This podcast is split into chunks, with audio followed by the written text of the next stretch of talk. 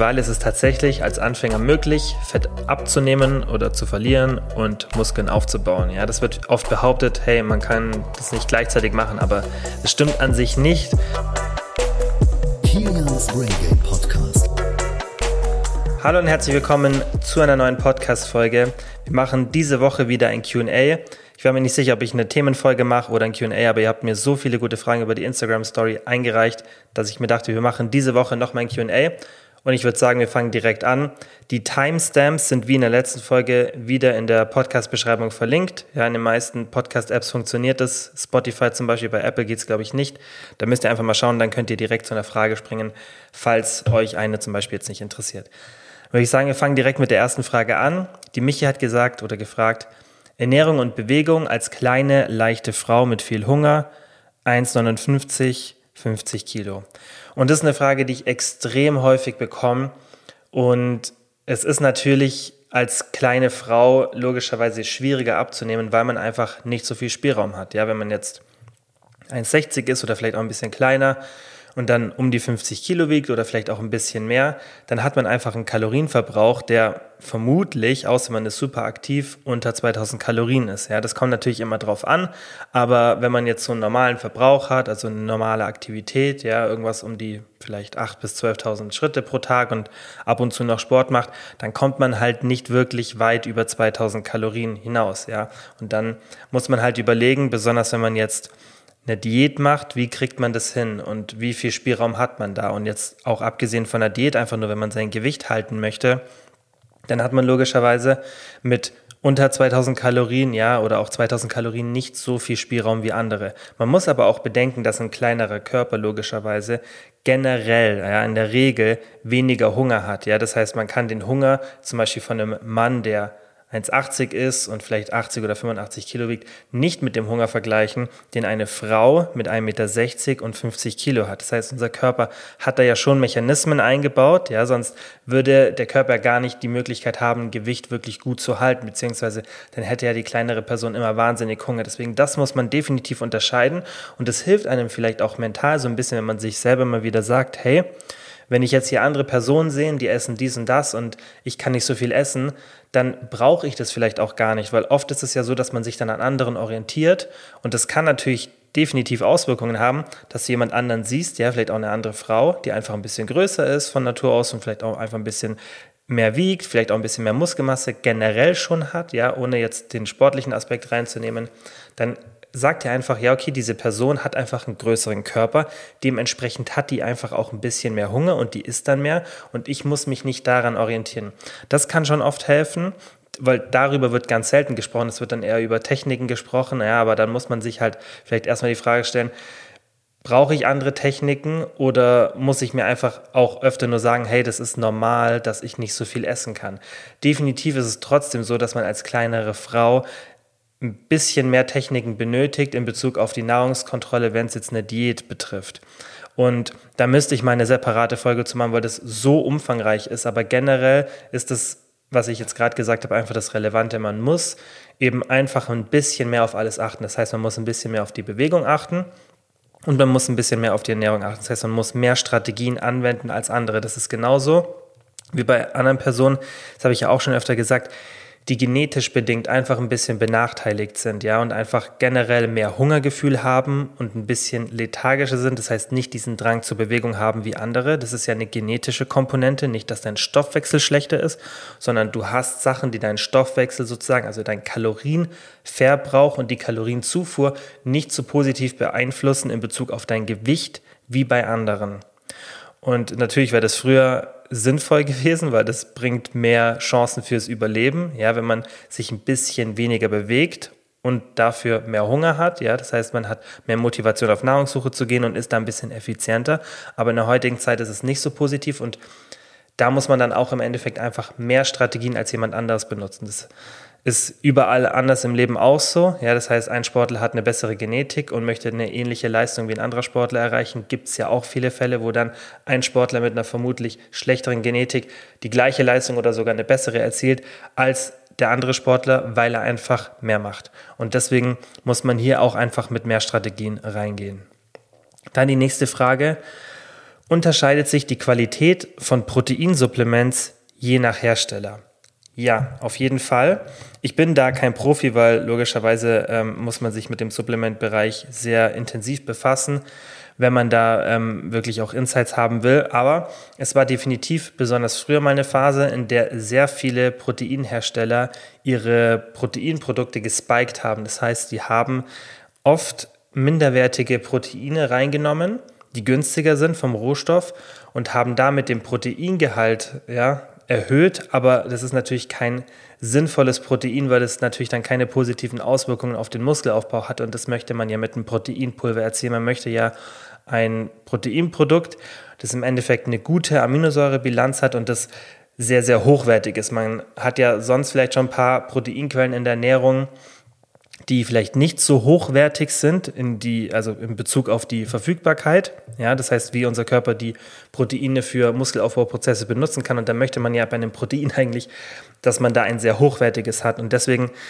muss man auf jeden Fall darauf achten, dass wenn man einen Hersteller hat, dass man dem erstens vertraut, ja, dass man weiß, dass die ähm, gute Qualitätsrohstoffe beziehen, ja, möglichst vielleicht sogar hier in Deutschland, das ist vielleicht nicht immer möglich, aber dass die dann zumindest, wenn die ihre Rohstoffe irgendwo anders beziehen oder auch in Deutschland natürlich, also das schließt ja nicht aus, dass wenn man in Deutschland die Rohstoffe bezieht, dass sie dann nicht ähm, ja auch minderwertig sein können, dass die definitiv irgendwelche Analysezertifikate haben. Es gibt da Protokolle, wie man dann im Endeffekt die Aminosäuren ausliest von unabhängigen Laboren und dann die auf der Website zur Verfügung stellt. Das machen manche Hersteller. Da kann man, denke ich, auch einfach mal dem Hersteller schreiben und die fragen, ob die sowas haben, weil das billigste Protein sich zu suchen, ja, im Internet, das habe ich auch schon gemacht, früher, als ich jünger war, ist vielleicht nicht die beste Lösung. Die nächste Frage von der Cheyenne war, deine Tipps, um Pull-ups zu schaffen. Und da kommt es jetzt drauf an.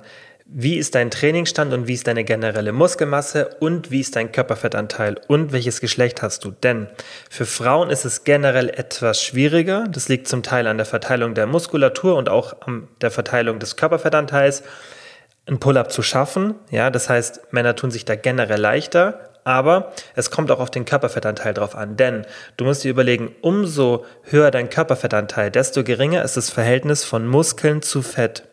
Und wenn du ein besseres Verhältnis von Muskeln zu Fett hast, dann wird es dir leichter fallen, ein Pull-up zu schaffen. Ja, das heißt, mit einem niedriger, niedrigeren Körperfettanteil kannst du generell leichter Pull-up schaffen. Also man muss sich von Anfang an schon mal überlegen, okay, bin ich aktuell überhaupt in der Lage, Pull-ups zu schaffen? Ich denke, egal mit welchem Körperfettanteil, mit dem richtigen Training, ja, und der richtigen Progression im Training und ordentlichen Muskelaufbau oder Muskelerhalt kann jeder einen Pull-up schaffen. Ja, das ist schon mal von vornherein. Aber natürlich macht es Sinn, einen eher geringeren Körperfettanteil zu haben, wenn man zum Beispiel sehr viele Pull-ups schaffen möchte. Aber generell meine Tipps sind, zu Beginn ist es wichtig, dass du überhaupt erstmal eine ordentliche Muskulatur in den Armen und im Rücken hast. Das heißt, du musst ja bei einem Pull-up anders bei einem Chin-Up. Ja, beim Chin-Up zieht man schon ein bisschen mehr aus den Armen. Da hättest du die Arme vor dir, ja, und enger. Und bei einem Pull-Up hast du ja einen weiten Griff. Das heißt, da ist ein bisschen mehr der Rücken involviert und ein bisschen weniger die Arme. Aber du brauchst im Endeffekt starke Arme. Also das heißt, starke Bizepsmuskulatur, Unterarmmuskulatur darf man nicht unterschätzen und der Rücken muss gut trainiert sein. Was oft hilft, ist logischerweise einfach die Übung zu trainieren, ohne einen Pull-up zu machen, also einfach einen Latzug an der Maschine ja, oder am Kabelzug einfach regelmäßig, vielleicht zweimal pro Woche Pull-ups zu machen, dort wirklich stärker zu werden, das heißt mit einem guten Progressionsschema dich zu steigern, weil dann hast du einfach viel, viel mehr Muskulatur am Rücken und dann fällt es dir leichter, logischerweise einen Pull-up zu machen. Das Beste aber, um einen Pull-up zu schaffen, ist, Pull-ups zu trainieren, denn das ist generell so bei jeder Sportart. Am meisten bringt dir immer die Spezifikation. Das heißt, wenn du genau das trainierst, was du gerade machen willst. Das heißt, ein Sprinter sprintet, ja. Eine Turnerin turnt. Das heißt, du musst immer erstmal das machen, was du verbessern willst und dann kannst du irgendwelche Übungen dazu machen, weil das ist auch oft ein Fehler, den ich sehe, wenn Leute irgendwie beim Kniebeugen besser werden wollen, dann suchen die sich tausend unterstützende Übungen, um aus dieser Position noch besser rauszukommen, wenn zum Beispiel man in der untersten Position ein bisschen zu wenig Kraft hat, ja, oder oben ähm, in der letzten Position, dann versucht man irgendwelche speziellen Übungen, aber generell sollte man einen Großteil des Fokuses erstmal einfach nur auf die Übung legen. Und das ist das, was man im Endeffekt auch bei Pull-ups machen muss. Natürlich jetzt die Frage, hey, ich schaffe nicht mal einen Pull-up, wie soll ich denn überhaupt Pull-ups trainieren? Und da ist die beste Möglichkeit, wenn du entweder ein Gerät hast im Fitnessstudio, das dir ein bisschen den Widerstand wegnimmt. Ja, das heißt, man hat ja dann diese Sitzpolster, die man so hochklappen kann, auch bei den Klimmzugstangen. Und dann könntest du da das Gewicht immer und immer und immer weiter verringern, das dich sozusagen unterstützt. Aber mir gefallen diese Geräte teilweise nicht so gut, weil die extrem viel wegnehmen und es schwierig ist, dass man dann nur ein bisschen wegnehmen lässt von dem Gewicht. Das ist unterschiedlich. Wenn man ein gutes Gerät hat, dann kann man das auf jeden Fall nutzen und dann kann man da auch wirklich nur leicht was dann am Schluss wegnehmen lassen, wenn man kurz davor ist, einen Pull-up zu schaffen. Und was ganz viel Sinn macht, ist bei jeder Übung, bei der man generell die Übung nicht schafft, eine kontrollierte negative Üb äh, Bewegung zu machen, ohne die positive. Das heißt, wenn du zum Beispiel einen Pull-up machst, dass du dich kontrolliert nach unten lässt, dann wieder, weil das haben ja auch die meisten Klimmzugstangen, die meisten Klimmzuggeräte, dass du wie so Stufen hast, ja, links und rechts hast du meistens zwei so Erhöhungen, dass du ja auch oben an die Stange kommst dass du dich im Endeffekt kontrolliert nach unten lässt, dann steigst du wieder hoch, gehst nach oben in die oberste Position und lässt dich ganz langsam zwei, drei Sekunden nach unten und nicht einfach runterfallen lassen, sondern so kontrolliert, wie es nur geht. Denn das ist ja auch im Endeffekt der Hauptmechanismus für Muskelaufbau. Das vergessen auch viele immer beim Training, dass die Bewegung zurück, ja, die Kontrolle des Gewichts zurück, kommt natürlich darauf an, was du machst. Ja, das heißt, je nachdem, welche Übung du machst, ist die Bewegung eine andere, wie diese negative Bewegung ist. Aber das heißt, sobald du das Gewicht zurücklässt, ja, oder beim Kniebeugen, wenn du nach unten gehst kontrolliert und nicht diese positive, explosive Bewegung hast, ja, ob du jetzt was ziehst oder wegdrückst, spielt keine Rolle, einfach diese gegengesetzte Richtung. Das heißt nicht das Drücken oder das Ziehen, sondern das wieder herablassen, ja, oder beim Ziehen das Zurücklassen des Gewichtes das ist im Endeffekt eine ganz entscheidende Bewegung beim Muskelaufbau. Und deswegen macht es sehr viel Sinn bei Pull-ups, wenn man das nicht schafft, sich einfach kontrolliert herunterzulassen, weil dadurch baust du schon Muskulatur auf und dann hast du irgendwann die Kraft, dich auch nach oben zu ziehen. Und eine ganz, ganz wichtige Sache, die ich denke, viele auch beim Pull-up vergessen, ist, du brauchst eine starke Körpermitte, denn dir fällt es deutlich leichter, dich nach oben zu ziehen, auch kontrollierter, effizient ohne dabei viel Kraft zu verschwenden, was natürlich super wichtig ist bei Klimmzügen. Da brauchst du natürlich eine super starke Körpermitte. Ja? Man sollte nicht die ganze Zeit so hin und her wackeln, weil wenn jemand einen Klimmzug macht und währenddessen hin und her schwingt, dann ist die Körperspannung in der Mitte nicht da. Und das macht die Übung super ineffizient und macht es natürlich dann auch schwierig, dass du überhaupt einen Pull-up mal schaffst, ja, oder einen zweiten, wenn du einen ersten schaffst und dass du dann auch später dich steigerst. Deswegen Körpermitte auch nicht vergessen. Aber die ersten Tipps, die ich gegeben habe, die sind deutlich wichtiger, dass man einfach die Kraft aufbaut, vielleicht wie gesagt, an einer Latzugmaschine oder einem Latzug-Kabelzug und unterstützen dazu einfach diese negative Bewegung vom Pull-up runterlassen. Viele machen das auch mit Bändern. Finde ich auch ganz interessant, dass man das Band oben in die Klimmzugstange einhängt, mit den Beinen reingeht, ja, und dann sozusagen eine Unterstützung hat, wenn ihr jetzt nicht diese Klimmzugmaschinen habt, die euch über dieses hochklappbare Polster ein bisschen was von der Arbeit abnehmen. Aber bei den Bändern finde ich oft nicht so praktisch, weil meistens sind ja die Leute, die dann Probleme haben mit Pull-ups, entweder Beginner. Es gibt natürlich auch Leute, die fortgeschritten sind und einfach diese Oberkörperkraft noch nicht haben. Ja, aber generell würde ich schon sagen, dass man vielleicht ein bisschen mehr Richtung Beginner neigt als weit fortgeschritten oder fortgeschritten und dann ist es oft schwierig, da eine Koordination mit diesem Band zu finden, ist auch nicht ganz ungefährlich, wobei ich denke, jetzt die Gefahr ist jetzt nicht so hoch, dass man da rausrutscht und sich dann irgendwie verletzt, sei das, ob das Band äh, zurück Richtung Gesicht ähm, spickt oder ob man dann irgendwie abrutscht. Aber es ist auch schwierig, in dieses Band reinzukommen, wenn man jetzt nicht noch, noch nicht so viel Körperbeherrschung hat.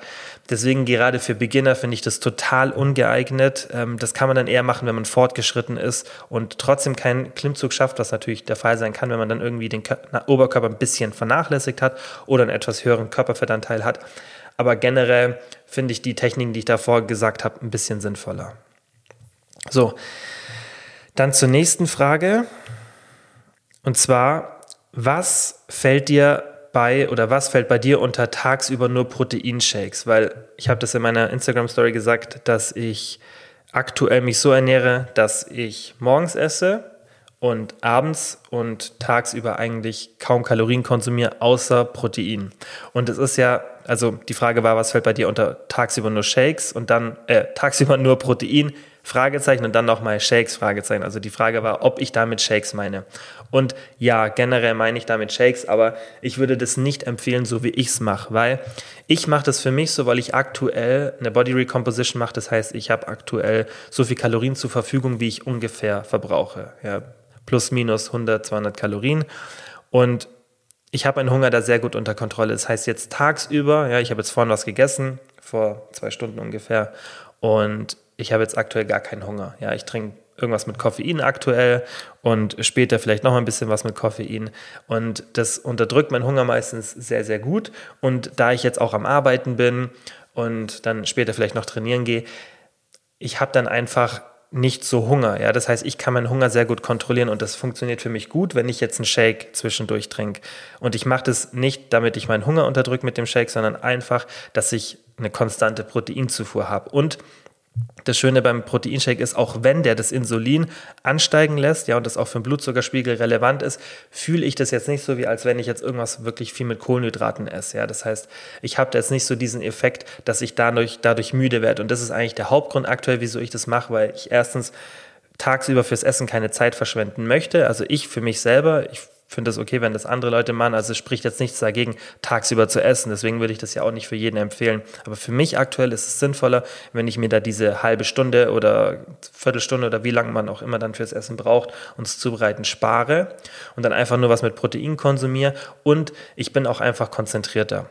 Und ich würde, wenn du das jetzt machen willst, wenn du dann so wie ich morgens und abends vielleicht eine große Mahlzeit hast und tagsüber dann nur vielleicht Protein zu dir führst, dass dann vielleicht auch ein bisschen Fett dabei ist. Das hilft dann oft auch den Hunger ein bisschen besser zu kontrollieren und vielleicht nicht nur zu Shakes wie ich greifen, weil ich mache das einfach, weil es einfach ist.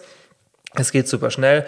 Das ist in zwei Minuten erledigt, ja. Und ich habe jetzt nicht so die Probleme mit dem Hunger, aber generell würde ich flüssige Nahrung nicht empfehlen für die meisten Leute, sondern dann würde ich irgendeine feste Proteinquelle zu mir nehmen. Bei mir ist natürlich auch noch der Grund, weil ich jetzt nicht so viel zusätzlich an Fleisch konsumieren möchte. Und da wäre es halt natürlich super schwer, auf meine Proteinzufuhr zu kommen, wenn ich dann nicht auf Shakes zurückgreifen würde. Und das ist so eigentlich der Hauptgrund. Aber für die meisten Leute würde ich diese Technik, die ich benutze, nicht empfehlen, weil die meisten einfach ein bisschen mehr den Hunger kontrollieren müssen. Und da macht natürlich feste Nahrung einfach ein bisschen mehr Sinn. Dann die nächste Frage, da muss ich jetzt wirklich schauen, dass ich dass ich es kurz halte, weil da müsste ich wirklich mal eine separate Folge dazu machen, weil das ist eigentlich so meine gesamte berufliche Mission. Und zwar hättest du Ideen, wie man das globale Adipositas-Problem in den Griff bekommen könnte. Und ja, ich habe definitiv Ideen. Und das ist ja eigentlich auch das, worüber ich mich, mir die ganze Zeit Gedanken mache und das sind natürlich auch Ideen oder Konstrukte und Methoden, die sich bei mir auch immer so ein bisschen weiterentwickeln, wo ich drauf aufbaue und versuche noch was dazu zu bringen, es noch, einfach, noch einfacher zu machen, weil das Problem, was wir aktuell haben, und das habe ich schon ein paar Mal besprochen, ist, dass wir einfach mit unserem Körper nicht in einer Welt sind, in die wir reingehören. Ich habe letztens eine richtig, richtig gute Dokumentation gesehen von Arte und normalerweise sind so Dokumentationen über irgendwelche Gesundheitsthemen oft super subjektiv und die wollen natürlich da so ein bisschen die Meinungen spalten, wie dieser Game Changers oder What the Health, diese Dokumentationen. Das ist ja nicht wirklich der Auftrag von denen aufzuklären, die wollen unterhalten und deswegen ist es oft schwierig für mich sowas anzuschauen, wenn man sich mit der Materie sehr gut auskennt, ja, und auch mit der Literatur und dann sieht man da einfach komplett Nonsens-Aussagen und ähm, viele Meinungen, also viele auch Aussagen, die sich dann widersprechen und wo man einfach weiß, hey, das, was du gerade erzählst, wenn man sich die breite Masse der Literatur anschaut, ja, dann zitierst du vielleicht gerade eine Studie, wo es neun gibt, die das Gegenteil beweisen. Und diese Dokumentation von Art, ich weiß nicht mehr, wie sie hieß, ähm, da ging es eben um das Übergewichtsproblem, das wir auf der Welt haben, die war wahnsinnig gut. Am Anfang haben mir ein paar Sachen nicht gefallen, weil der Fokus sehr stark auf Zucker war. Das heißt, die haben dann am Anfang hat, dachte ich erst, okay, sie geben jetzt nur Zucker die Schuld und dann haben sie einen richtig guten Schwenker gemacht und haben im Endeffekt der Nahrungsmittelindustrie die Schuld gegeben, die vielleicht nicht schuld sind, aber die logischerweise der Auslöser ist und haben das dann im Endeffekt ganz gut kommuniziert, dass das Problem ist, diese Kombination ja, von Salz, Zucker und Fett. Das haben sie ein paar Mal gebracht, darauf war nicht stark der Fokus gelegt. Es ging dann wieder zurück zum Zucker, viel auch auf so Süßgetränke. Und ich denke, gerade in Südamerika ist das ein wahnsinniges Problem, mit dem die auch versuchen, ja, da einfach gegen anzukämpfen mit Steuern etc. Und es ähm, gibt auch ein paar Länder wie Bolivien, glaube ich, die da echt durch staatliche Eingriffe extreme Veränderungen in den Übergewichtsraten erreicht haben. Und das ist im Endeffekt das Problem, was wir haben.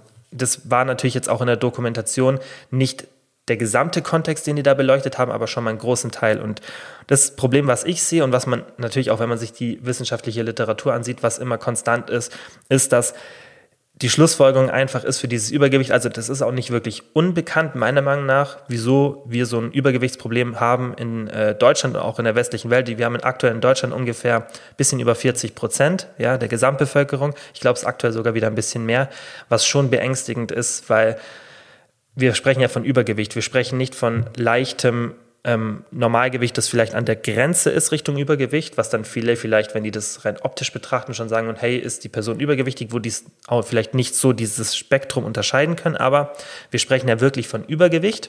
Und auch wenn, das habe ich auch schon ein paar Mal gesagt, Übergewicht nicht immer gleich Übergewicht ist, das heißt, eine Person, die übergewichtig ist, kann gesund sein, ja, also wenn das natürlich nicht in einem extremen Maße ist und eine Person, die normalgewichtig ist, kann ungesund sein. Das heißt, eine übergewichtige Person kann mit den richtigen Maßnahmen, Ernährung, Bewegung und so weiter deutlich gesünder sein als eine normalgewichtige Person. Aber wenn wir uns so ein großes Spektrum von Personen anschauen, zum Beispiel jetzt in Deutschland 80 Millionen Menschen, dann muss man natürlich trotzdem ein bisschen verallgemeinern und dann sieht man doch generell das Übergewicht natürlich dann auch mit anderen Verhaltensweisen korreliert. Das heißt, normalerweise eine Person, die übergewichtig ist, ist auch dann oft von der Ernährung her sehr schlecht, die raucht oft, die trinkt viel Alkohol. Diese ganzen Begleiterscheinungen, die dann oft auch dazu führen, dass die Person übergewichtig ist, sind natürlich für die Gesundheit nicht förderlich. Das heißt, generell kann man schon sagen, dass Übergewicht oder man kann es nicht sagen, man weiß es, dass Übergewicht eins der häufigsten Gesundheitsprobleme ist. Wie gesagt, man muss da, also bitte jetzt auch alle Leute,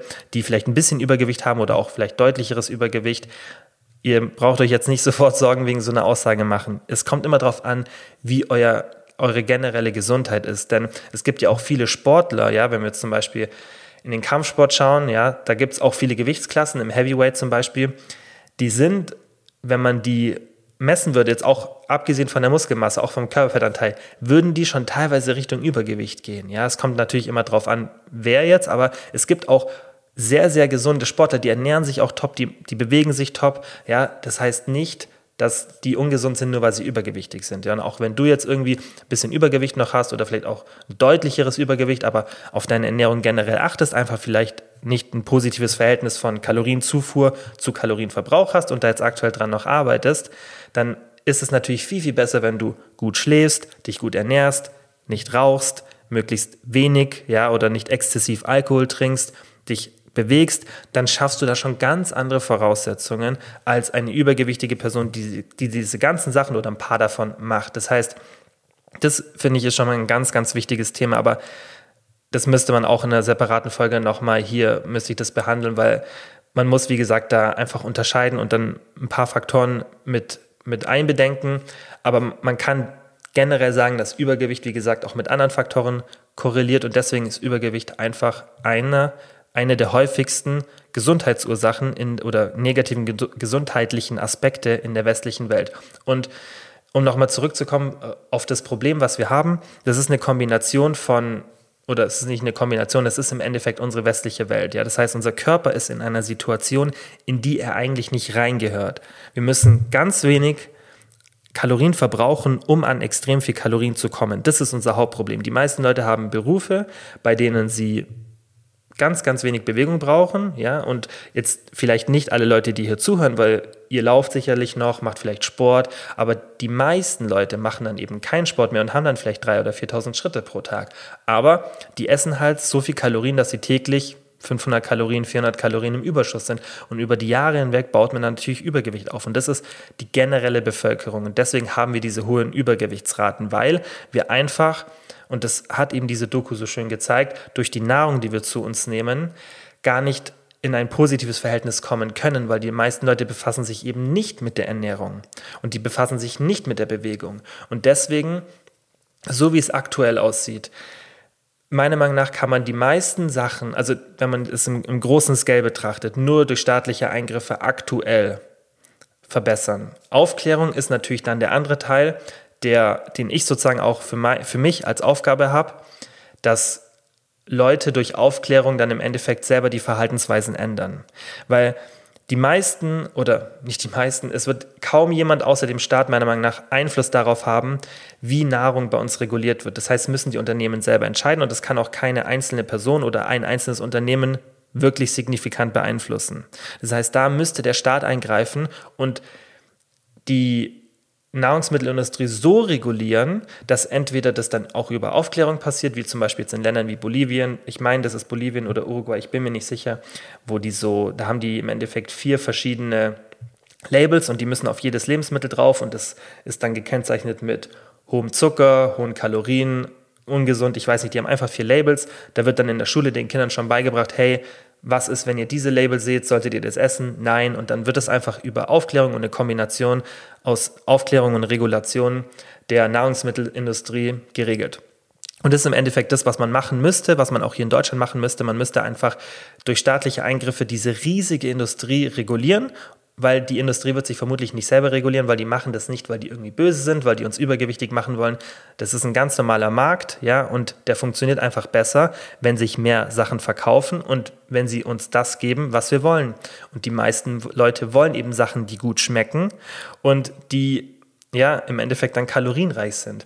Und deswegen habe ich schon Ideen, wie man das Problem lösen kann, ja, aber die Frage ist halt immer, ähm, was ist überhaupt aktuell zum aktuellen Zeitpunkt möglich, ja, um wirklich dieses globale Problem in den Griff zu kriegen, was keiner in den Griff kriegt aktuell. Also kein westliches Land kriegt es wirklich in den Griff, das das Problem hat. Es gibt Länder wie zum Beispiel Japan, die haben aufgrund von kulturellen Gegebenheiten diese Probleme nicht. Ja, und da sieht man dann auch schön diese Unterschiede, was da der Verursacher ist.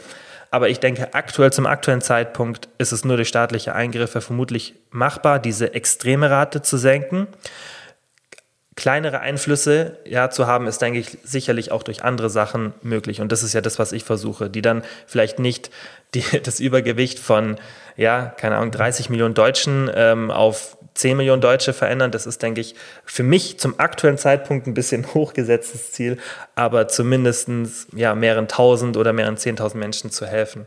Das ist, denke ich, zum, für mich zum aktuellen Zeitpunkt eine machbare Aufgabe und für mich, ich habe schon das Ziel, dass es dann auch in eine Größenordnung geht, die auch wirklich dann extrem signifikant ist. Aber aktuell ist es natürlich einfach ja auch eine Frage der, der Möglichkeiten und ähm, deswegen ist es ein, ja, ist halt ein super komplexes Thema. Ich sage ja schon, es ist eine, ein Thema, das ich in der ganzen Folge besprechen müsste, damit ich auch mal deutlicher erklären kann oder das besser artikulieren kann, was ich für mich persönlich als Ziel habe, ja, was ich eigentlich machen will, weil ähm, über das Thema ist ja das eigentlich worüber ich mir hauptsächlich Gedanken mache, weil ich möchte ja nicht, also das ist so ein Beiprodukt, dass ich Leuten helfe, dann wirklich richtig fit zu werden. Ja, das mache ich natürlich auch gerne und das ist schon auch so eine Passion von mir, aber mein Hauptziel ist ja eigentlich, Leuten einfach durch Gewichtsabnahme und dann auch Gewichtskontrolle, ja, oder mein kann man ja auch vom Gewicht wegdenken, einfach Körperfettanteilverringerung, Körperfettkontrolle, einfach ein gesundes Leben zu bringen. Das ist eigentlich mein Hauptziel. Ja, also ich möchte jetzt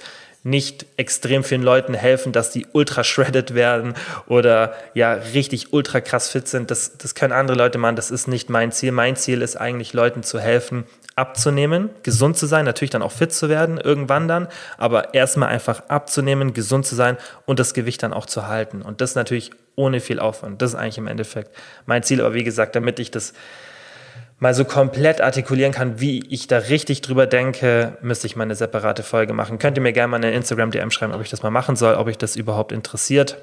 Ähm, dann mache ich das natürlich gerne. So, also ich habe auf jeden Fall schon mal zu viel geredet jetzt bei der Frage, aber ich wusste das, weil das ist wie gesagt ein Thema, über das ich mir einfach viel Gedanken mache. Ähm, ja, die nächste Frage. Ist es schädlich, wenn ich zu viel Protein zu mir nehme oder kommt davon der Blähbauch?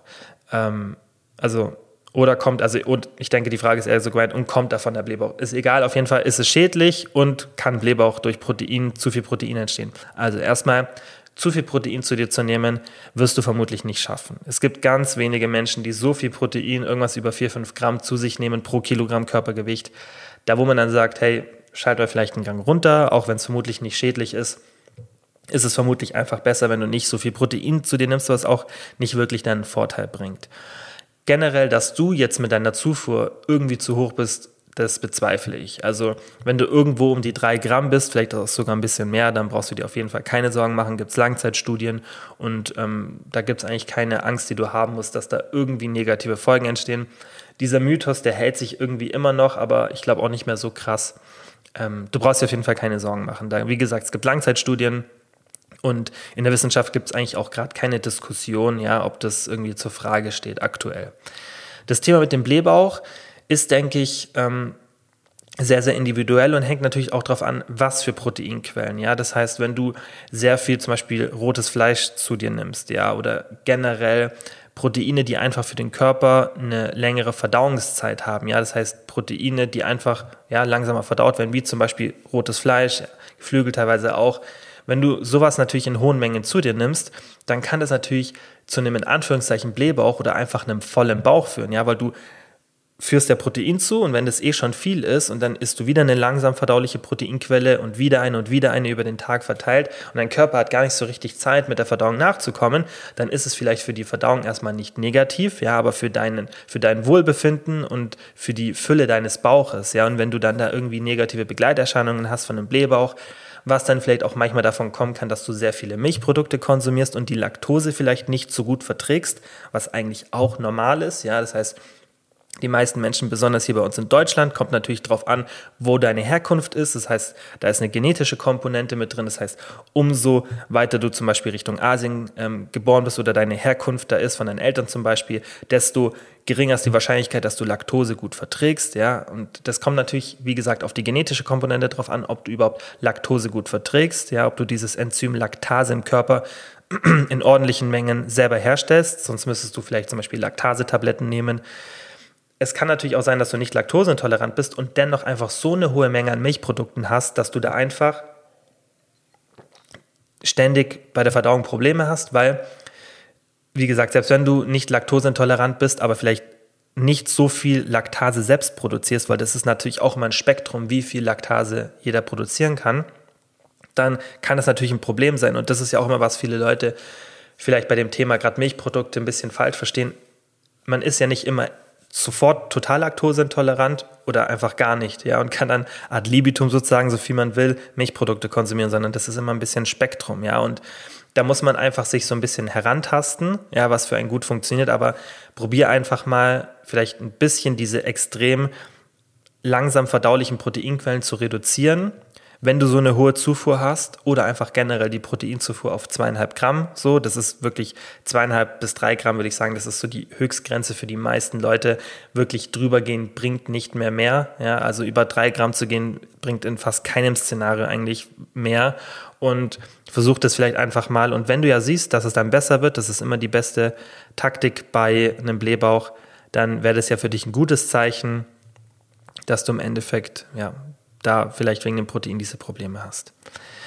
Die nächste Frage war, und die ist auch super interessant, wenn man seine Ziele erreicht hat, wie viel Training ist ausreichend zum Erhalt?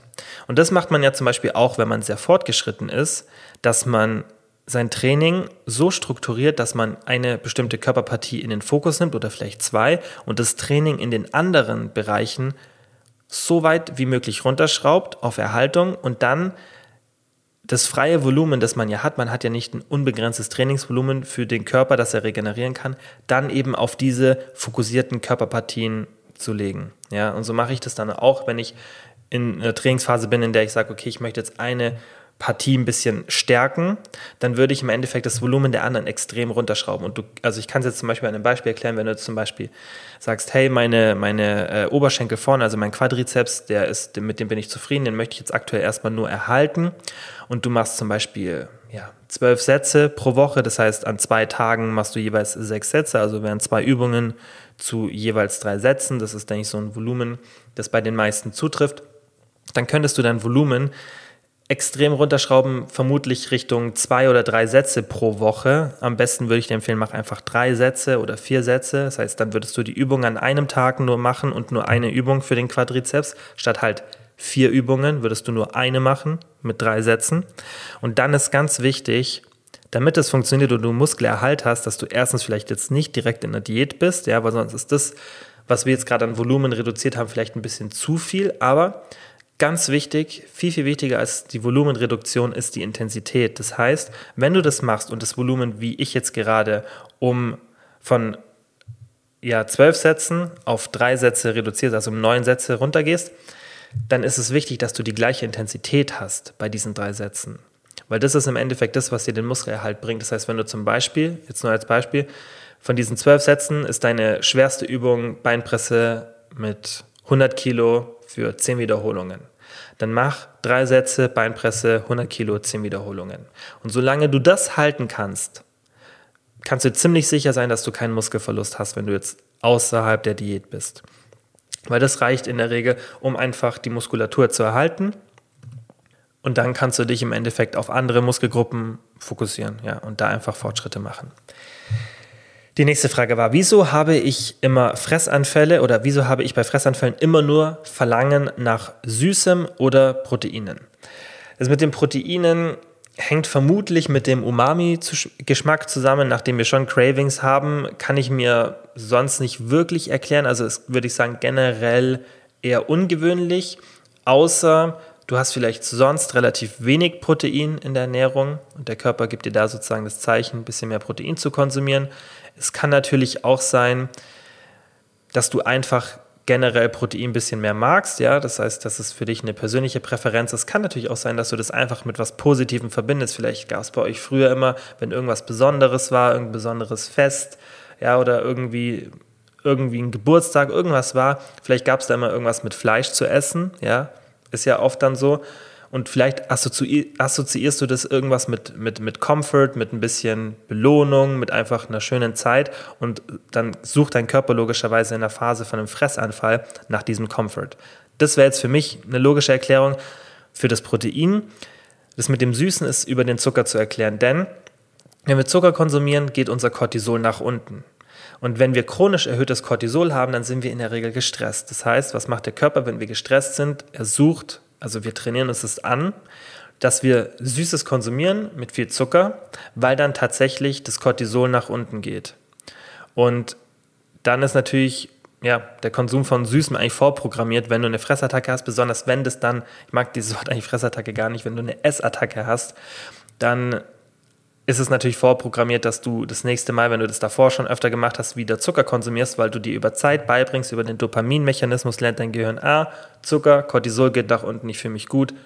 Das nächste Mal, wenn ich gestresst bin, ich will wieder diesen Zucker haben, damit dieses Cortisol nach unten geht, dass ich mich wieder besser fühle. Das ist für dich ein eigener Lernmechanismus und deswegen greift man eben oft bei diesen Essattacken einfach zu süßen Sachen oder einfach zu zuckerhaltigen Sachen. Und das habe ich, glaube ich, in der Folge davor oder in, in zwei, drei Folgen davor schon mal erklärt, dass Zucker auch in Lernphasen deswegen oft von Leuten benutzt wird, Schokolade oder sonstiges, weil du dich einfach dadurch besser fühlst. Du bist gestresst, isst Zucker und du fühlst dich tatsächlich besser. Es ist nicht so, dass du irgendwie dann die Schokolade mit was Positivem verbindest, schon das auch, aber das ist tatsächlich was Hormonelles, was da passiert, dass dein Cortisol nach unten geht und der Stress einfach abfällt.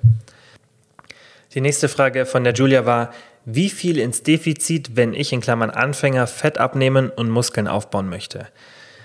Also die Frage schon mal gut formuliert, weil es ist tatsächlich als Anfänger möglich, Fett abzunehmen oder zu verlieren und Muskeln aufzubauen. Ja, das wird oft behauptet, hey, man kann das nicht gleichzeitig machen, aber es stimmt an sich nicht. Es ist nur in den meisten Szenarien nicht möglich und auch nicht wirklich effizient, weil man muss sich auch die Frage stellen, mache ich gerade mit meiner Zeit das Sinnvollste sozusagen, ja, oder würde es nicht Sinn machen, eine andere Strategie zu fahren, weil ich dann schneller an mein Ziel komme? Aber besonders als Beginner finde ich das auf jeden Fall ein eine interessante Methode, wenn man jetzt nicht irgendwie unter Zeitdruck steht, wenn man mit seinem Körperfettanteil irgendwie zufrieden ist und sagt, hey, ich muss jetzt nicht, keine Ahnung, 5, 6, 7 Kilo oder mehr Fett verlieren, damit ich in einem gesunden Verhältnis bin oder mich wohlfühle. Und ja, mir reicht das jetzt, wenn ich in den nächsten Monaten vielleicht nur zwei oder drei Kilo Fett verliere, wenn ich gleichzeitig auch ein bisschen Muskelmasse aufbaue. Wenn man von der Einstellung her so ist, dann würde ich sagen, macht es auf jeden Fall Sinn. Ja, weil man dann auch einfach ein bisschen leichter in das Thema Ernährung und Training oder auch nur Ernährung einsteigen kann und das auch einfach ein guter Effekt ist, weil man halt nicht so krass in eine Richtung geht und sich die meisten damit einfach auch leicht tun. Wenn du das machen willst, dann würde ich dir empfehlen, geh nicht wirklich hart ins Defizit, sondern wirklich maximal 100 oder 200 Kalorien. Das kommt natürlich immer auf die Situation drauf an. Also das ist auch dann schwierig zu pauschalisieren und man muss dann auch ein bisschen auf die Fortschritte achten. Aber generell würde ich dir empfehlen, egal was für einen Körperfettanteil du hast, wenn du das vorhast, außer der ist sehr, sehr hoch, da könntest du vielleicht ein bisschen mehr ins Defizit gehen und trotzdem noch Muskeln aufbauen. Aber wenn du das Ziel hast, dann denke ich, dass dein Körperfettanteil nicht so hoch ist, weil sonst würdest du vermutlich nicht die Frage stellen, sondern dann würdest du eher dich auf den Fettverlust fokussieren wollen. Also das würde ich jetzt mal behaupten.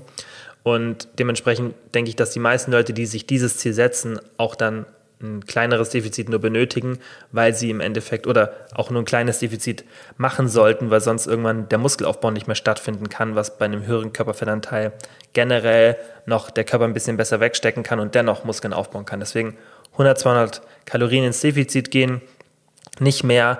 Du könntest auch theoretisch auch einfach nur auf Erhaltung gehen und wenn du dann wirklich richtig hart trainierst, ja, dich steigerst, ja, und wirklich intensives Krafttraining machst, das funktioniert eigentlich auch nur wirklich mit Krafttraining oder Sportarten, die extrem kraftbetont sind, wo wirklich ein hoher Widerstand da ist, dass dann so viel Muskelaufbau geschieht, dass dann wirklich so eine Body Recomposition da ist, dann könntest du theoretisch auch, also wenn du wirklich hart trainierst, auf Erhaltungskalorien gehen. Ich finde es generell geschickter, einfach 100, 200 Kalorien ins Defizit zu gehen oder halt dann auch in manchen Tagen auf Erhaltung. Aber wenn du dir deine Kalorien oder deinen Kalorienverbrauch berechnest, dann eher etwas abziehen und wenn du dann an manchen Tagen halt auf Erhaltung bist, dann passt es auch, aber eher leicht ins Defizit als leicht in den Überschuss gehen, wenn du das Ziel hast. Ja, also mit einem Überschuss wirst du generell dieses Ziel nicht erreichen. Das, das ist schon mal ganz wichtig, dass du im Endeffekt ganz, ganz leicht ins Defizit gehst. So. Die nächste Frage von der Lara war, wie oft sollte man Bauchübungen in das Training integrieren? Teilweise wird davon berichtet, dass Verbundübungen, also ja, Mehrgelenksübungen wie zum Beispiel Kniebeugen, und einmal in der Woche ausreichen. Die Frage ist halt immer, was ist in den Augen dieser Leuten, die das dann sagen, ausreichend? Und ich sage ja immer, das ist nicht ausreichend für die meisten Leute, weil das Problem ist, dass du bei den meisten Übungen, die so ja, stabilisierend sind, wie zum Beispiel Kniebeugen und Kreuzheben, deine Bauchmitte gar nicht so involviert hast, wie alle immer denken. Ja, du stabilisierst zwar relativ viel, aber dann könntest du ja auch das Argument bringen, dass du zum Beispiel deinen Rücken nicht trainieren musst. Ja, oder ich meine, wenn du irgendwelche Übungen hast, wo du einen festen Stand hast, ja, wie zum Beispiel, sagen wir mal, Schulterdrücken im Stehen, da stabilisierst du ja auch mit den Beinen. Du würdest ja dann auch nicht sagen, okay, ich trainiere meine Beine nicht. Dann könnte klar wieder das Argument kommen, ja, aber die Körpermitte hat doch ein bisschen mehr Spannung und ist noch ein bisschen mehr involviert. Und ja, auf der einen Seite, wenn du halt einfach nur eine relativ stabile Körpermitte haben willst und diese Übung machen willst, dann kann es sein, dass du in vielen Fällen kein zusätzliches Bauchtraining machst, um in dieser Übung besser zu werden.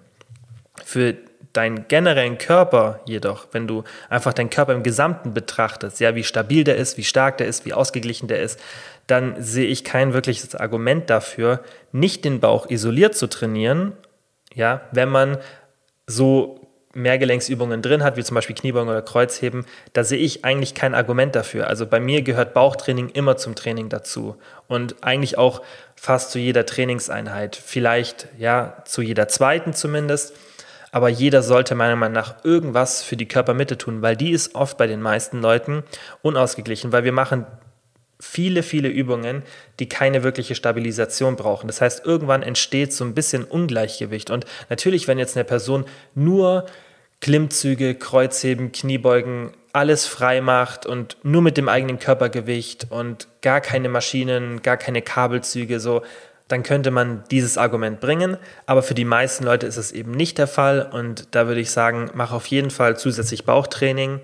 Nicht nur für die Optik, und das ist auch ein Mythos, dass Bauchtraining nichts für die Optik bringt. Also wenn man den Bauch ordentlich trainiert, dann wird man auch, wenn das Körperfett darüber weg ist, einen Unterschied sehen. Natürlich bringt Bauchtraining nichts, wenn da Körperfett drüber ist und dann im Endeffekt die Muskeln nicht sichtbar sind, klar, dann ähm, hat man eher einen negativen Effekt, weil die Muskulatur größer wird und dann logischerweise da einfach ein bisschen mehr Volumen am Bauch ist und dann der Bauch ein bisschen nach mehr wirkt. Also Das ist natürlich dann auch ein Effekt, den man bedenken muss, aber da, da ist halt tatsächlich der Muskelaufbau im Bauch so gering, dass es vermutlich auch keinen Riesenunterschied macht. Aber allein für die Ausgeglichenheit vom Körper, dass du auch eine gute Mischung hast aus Spannung vom Rücken und Spannung vom Bauch und einfach, dass du eine starke Körpermitte hast, finde ich, ist super wichtig, weil das lässt sich ja auch auf viele Situationen im Leben übertragen, weil das vergisst man oft, das Krafttraining, die dein Alltag oft erleichtert, sei es irgendwie beim Schleppen von ähm, Einkaufstaschen, ja, irgendwie, wenn du vom Einkaufen kommst und du hast irgendwie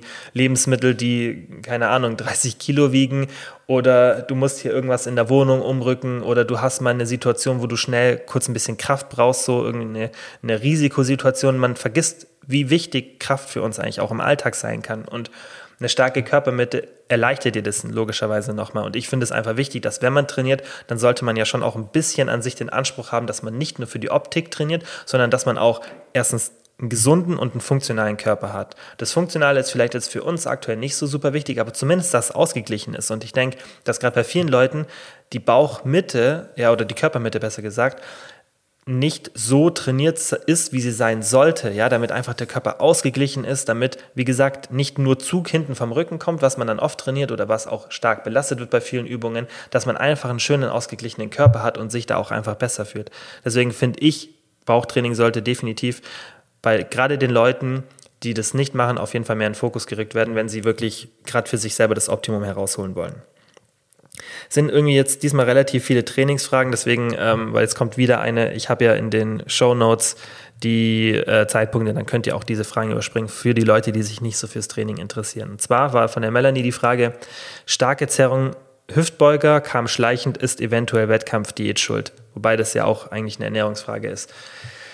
Ich bin natürlich kein Sportarzt, der sowas beurteilt, aber es ist definitiv so, dass wenn du eine extreme Diät machst, besonders eine Wettkampfdiät, das ist ja die extremste Form von einer Diät, dass natürlich deine ähm, deine Regeneration und auch die Wundheilung und auch die Heilung im Endeffekt von diesen passiven Strukturen, ja, von Gelenken, Sehnen, Knochen und so weiter und auch der Muskulatur nicht so optimal ist, weil der Körper priorisiert einfach irgendwann die Kalorien. Und wenn nicht mehr so viel Kalorien zur Verfügung stehen und wir die Kalorien für unser Nervensystem und so weiter benötigen, dann sind irgendwann solche regenerativen Prozesse für den Körper nicht mehr so relevant, ja, und dann werden die schleichend einfach mit der Zeit immer und immer und immer weiter nach unten gestellt hergestellt und natürlich sind auch nicht mehr so viel Nährstoffe da für diese aufwendigen Aufbauprozesse. Das vergisst man ja auch, dass gerade solche Reparaturprozesse des Trainings sehr energieaufwendig für den Körper sind. Deswegen ist ja Muskelaufbau für den Körper eine sehr energieaufwendige Sache. Dann kann natürlich dein Risiko steigen, dass du dich verletzt. Wie gesagt, ob da jetzt bei dir die, der Grund die Wettkampfdiät war, ist halt die Frage. Ich meine, wenn es schleichend ist, dann kann natürlich können natürlich mehrere Sachen die Ursache sein. Oft ist es auch so, dass wenn man eine Diät macht, gerade wenn die dann immer und immer und immer länger dauert und man dann wirklich einen sehr geringen Körperfettanteil erreicht, dass dann irgendwann die Kraft nachlässt, was auch ganz logisch ist. Erstens, wenn man natürlich irgendwann ein bisschen Muskelmasse verliert, egal wie perfekt man es macht. Ja, wenn man sehr gering geht vom Körperfettanteil, dann wird man Muskelmasse verlieren. Aber wir sprechen hier wirklich von gering. Ja, davor kann man schon noch sehr gut aufhalten. Und natürlich hast du auch nicht mehr so viel Nährstoffe, deine Hormonlevel sind nicht mehr so gut, das heißt, deine Kraft geht nach unten. Du wiegst ja auch nicht mehr so viel, ja, deine Kraft geht nach unten. Aber oft halten wir dann noch an diesen alten Trainingsgewichten fest, wollen die unbedingt weiter erreichen und belasten uns dann immer weiter, weil wir unsere Technik verschlechtern.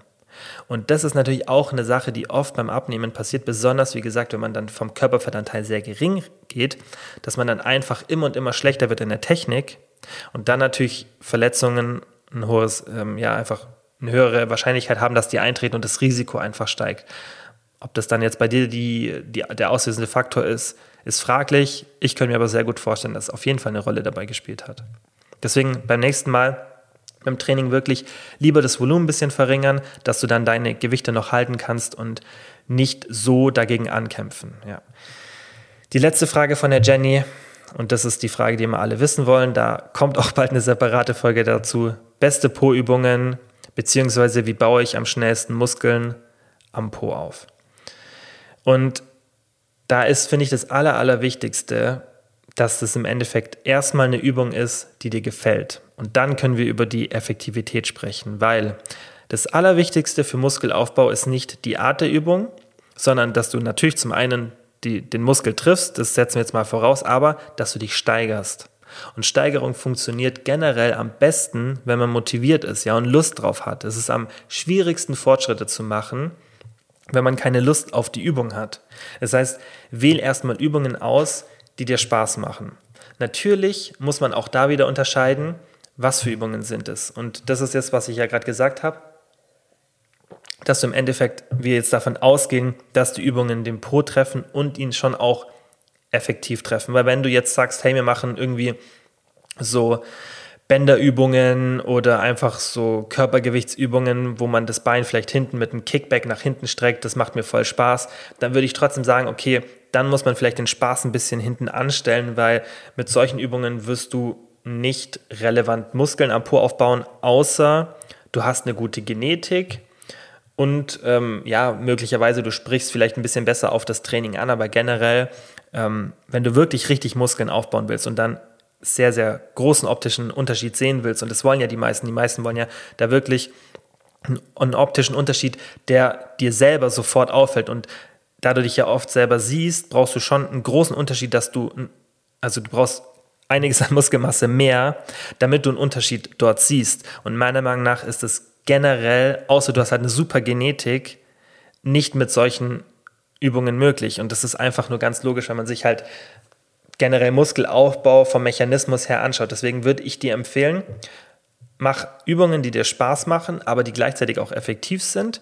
Und dann kannst du mit der Zeit schauen, okay, probiere ich mal irgendeine neue Übung aus und schau mal, ob die mir Spaß macht, die sehr effektiv ist. Generell meine To-Go-Übungen, weil das wollt ihr jetzt sicher hören, sind zum einen Kniebeugen.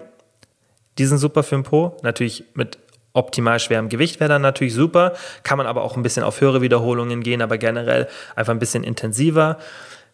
Rumänisches Kreuzheben, das ist eigentlich meine fast Nummer 1 To-Go-Übung, weil die natürlich auch schön den hinteren, ähm, den Beinbeuger trainiert. Und das ist, denke ich, das unterschätzen die meisten, was es auch dann in der Optik ausmacht, wenn jetzt nicht nur der Po trainiert wird, sondern auch der Beinbeuger. Und natürlich wird auch der Po extrem trainiert. Plus der Riesenvorteil ist beim rumänischen Kreuzheben, dass man halt mit super schwerem Gewicht arbeiten kann. Und das ist natürlich immer positiv. Das heißt, man kann sich auch super steigern. Und deswegen finde ich das einfach eine richtig gute Übung. Mache ich auch aktuell zweimal pro Woche. Ähm, eigentlich fast schon immer. Und natürlich, wenn man kein Kreuzheben mag von der Art, wie die Übung ist, dann ist es nichts für einen, aber ich denke, Kreuzheben generell schließt rumänisches Kreuzheben nicht aus. Also das ist Kreuzheben im Endeffekt mit gestreckten Beinen, bei der das Gewicht nicht komplett nach unten gelassen wird, sondern nur leicht unter die Kniehöhe. Und das ist im Endeffekt eine super Übung, bei der du dein Po und dein Beinbeuger trainieren kannst. Und Nummer drei, Hip Thrusts. Also die, das wären meine drei To-Go-Übungen, die wirklich auch schwer trainiert werden können. Und dann kann man noch dazu packen, Isolationsübungen wie zum Beispiel Kickbacks am Kabel. Es gibt auch richtig, richtig, richtig gute Maschinen also bei den Kickback-Maschinen bin ich manchmal beeindruckt, wie gut die sind. Und ähm, die haben oft einen super Bewegungsablauf und die sind super effektiv, besonders wenn man darauf achtet, dass man diese Kickbacks nicht mit dem Oberschenkel macht, sondern wirklich sich darauf fokussiert. Und da, auch da gibt es interessante Studien, das ist keine Bro-Science sozusagen, das ist wirklich durch Literatur bewiesen, dass die Muscle-Mind-Connection, das heißt, wie du den Muskel mental ansteuerst, relevant ist für den Muskelaufbau. Und das macht auch nur Sinn, wenn man sich unser ganzes Nervensystem so anschaut dass wir schon eine sehr starke Verbindung von Kopf zu Muskulatur haben. Und es macht dann auch, wenn man sich diesen Mechanismus anschaut, abgesehen davon, was die Studienergebnisse sagen, Sinn, dass es schon Sinn macht, den Muskel zu spüren während der Übung. Das heißt, ja, such dir einfach eine Übung, wo du wirklich merkst, okay, ich treffe den Po und dann, dass du auch einfach intensiv den Po mit mehr Gewicht ähm, überladen sozusagen kannst. Das nennt man ja überladen, dass du im Endeffekt dein Trainings, deine Trainingsintensität immer weiter steigerst. Und das funktioniert halt bei den meisten Übungen, ja, die so mit, mit irgendwie Körpergewicht sind, wo man sich irgendwo eine Handel reintut, nicht so gut, ja, oder mit Bändern. Das kann man dann schon machen, irgendwie so als letzte Übung, so ein bisschen. Aber generell, wenn du den Fokus wirklich drauflegen willst, dass du am Po-Muskulatur aufbaust, dann kommst du an diesen ersten drei Übungen nicht so gut vorbei. Du könntest dann im Endeffekt auch sagen, hey, die machen mir alle keinen Spaß. Dann würde es trotzdem ganz gut funktionieren, wenn du Kabel-Kickbacks machst, die finde ich super. Ähm, und Maschinen-Kickbacks, die sind auch super. Natürlich kann man auch so Hip-Thrust-Maschinen machen, finde ich auch richtig gut, weil da hast du im Endeffekt das, was du mit der langen Handel hast, den gleichen Bewegungsablauf. Natürlich könntest du auch eine Kniebeuge mit einer Maschine ähm, simulieren, aber das funktioniert oft nicht so gut wie mit einer Kniebeuge. Aber es kommt bald eine separate Folge, da erkläre ich dann das ganze Spektrum, auch wie man mit Wiederholungen, Volumen und so weiter arbeiten sollte und was da im Endeffekt der Schlüssel ist. Aber die Frage war ja beste Pro-Übungen und wenn ich jetzt mir drei aussuchen müsste, die ich in mein Training einbauen, wären es Kniebeugen, rumänisches Kreuzheben und Hip Thrust. Ja. So, das war alles für die Folge. Wie gesagt, ein bisschen trainingslastig dieses Mal. Ähm, da achte ich vielleicht beim nächsten Mal drauf, dass ich ein paar mehr Ernährungsfragen reinnehme. Aber ihr habt ja die, ähm, die Show Notes in der Beschreibung.